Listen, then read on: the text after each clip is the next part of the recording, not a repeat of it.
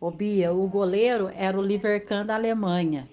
E foi dois jogos, dois gols que o Brasil meteu na, no, Alemanha. na Alemanha. E foi o Ronaldo Careca que fez o gol.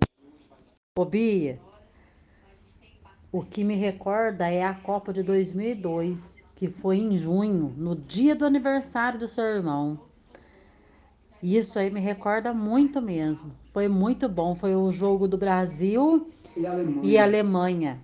Foi muito bom esse dia.